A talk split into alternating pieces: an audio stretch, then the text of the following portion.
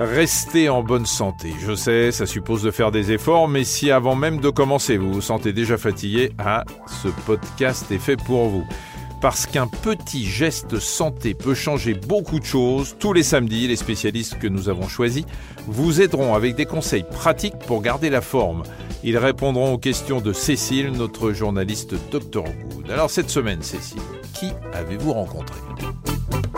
Eh bien, cette semaine, Michel, nous retrouvons Béatrice Grumler, qui est coach familiale et formatrice en discipline positive. Je suis allée à sa rencontre, car en cette période un peu angoissante d'épidémie de coronavirus, je voulais savoir comment aborder ce sujet avec nos enfants. Certes, ils sont souvent abreuvés d'infos, mais elles peuvent être fausses, difficilement compréhensibles pour des petits, et ou source d'angoisse. Et c'est à nous, parents, de filtrer, décoder et rassurer le mieux étant l'ennemi du bien, Béatrice Grumler va vous expliquer comment être efficace et concis et comment inciter nos ados, un peu rebelles bien sûr, à respecter les consignes de prévention. Ce qui me paraît le plus important en tant que parent, c'est d'abord de dédramatiser.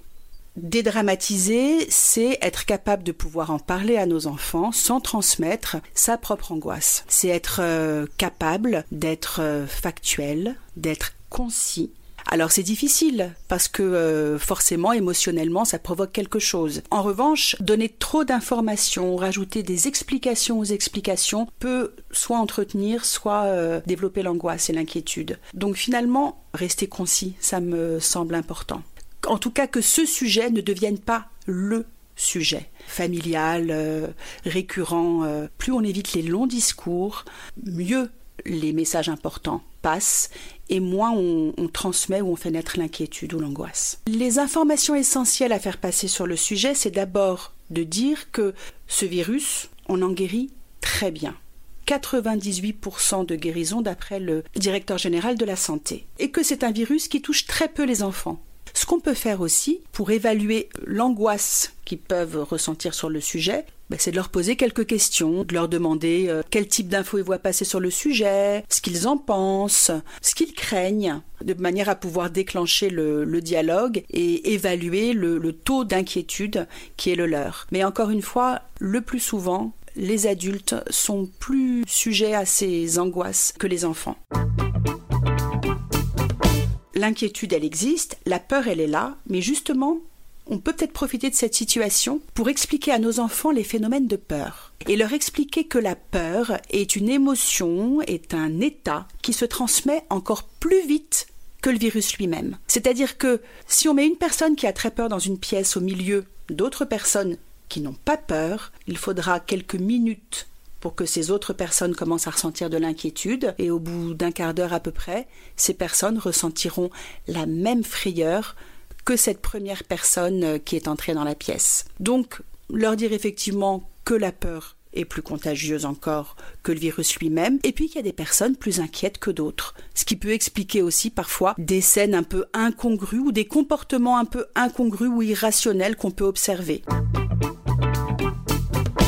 finalement, et ça c'est important de le dire de manière très claire à nos enfants, la grande différence avec la grippe, c'est qu'elle court très très vite. C'est qu'elle est extrêmement contagieuse. Et finalement, c'est plutôt contre ça qu'on lutte. Expliquer à un enfant que toutes ces mesures de précaution, c'est-à-dire se laver les mains, éviter le contact, sont très importantes et nécessaires pour éviter que le virus se, se, propage et faire appel à leur responsabilité et à la capacité qu'ils ont aussi même en tant qu'enfants, de pouvoir protéger les plus faibles comme leurs grands-parents par exemple. Ça, je, pense que ce sont des arguments qui comptent et qui peuvent convaincre des enfants et même des adolescents à respecter ces, principes de précaution. C'est sans doute plus compliqué euh, d'inciter les ados à respecter toutes ces mesures de précaution, mais ce qui peut être efficace, c'est de leur faire envisager de manière très factuelle et très objective les conséquences d'une quarantaine ou d'une mise en confinement. Et il est sûr qu'à l'âge où le regroupement entre copains du même âge ou euh, le fait d'être à l'extérieur de la maison constituent des priorités à cet âge-là, ça je pense que ça peut convaincre un ado de faire attention à ce que hum, ses mains soient propres ou à protéger les plus faibles euh, et les personnes âgées. Le message important à faire passer au sujet de toutes les infos qui peuvent circuler sur les réseaux en ce moment, c'est de bien expliquer à nos ados que ces fake news, en fait, profitent énormément du climat anxiogène dans lequel on, se trouve tous en ce moment. C'est vraiment le climat le plus propice à leur élaboration, à leur développement, à leur euh, diffusion, et donc leur expliquer également que, euh, surtout en ce moment, il faut qu'ils soient extrêmement vigilants extrêmement méfiants de toutes les infos qu'ils peuvent voir passer. Donc quand ils sont en face d'une info qui leur paraît bizarre, choquante, excessive, qui se posent tout de suite la question de savoir si il s'agit d'une fake news ou non, en tout cas de ne pas prendre comme vérité absolue ce qu'ils voient passer en ce moment sur les réseaux au sujet du coronavirus et de sa transmission. Si le niveau 3 est déclaré et que nous sommes obligés de vivre à un certain moment en confinement, c'est-à-dire toute la famille réunie tous les jours à la maison euh, pendant une période, mon premier conseil serait d'abord de limiter l'accès des enfants aux informations, télévision, internet, radio.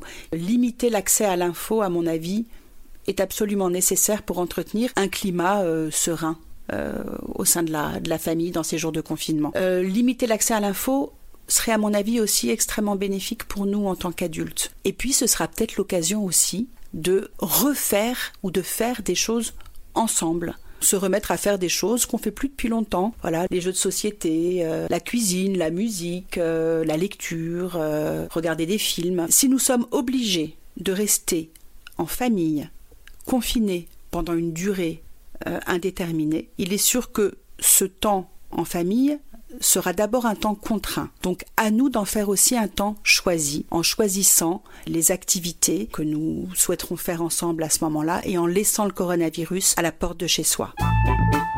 Alors après tout ça, je vais être brève et concise comme nous le conseille notre experte. Bon week-end à tous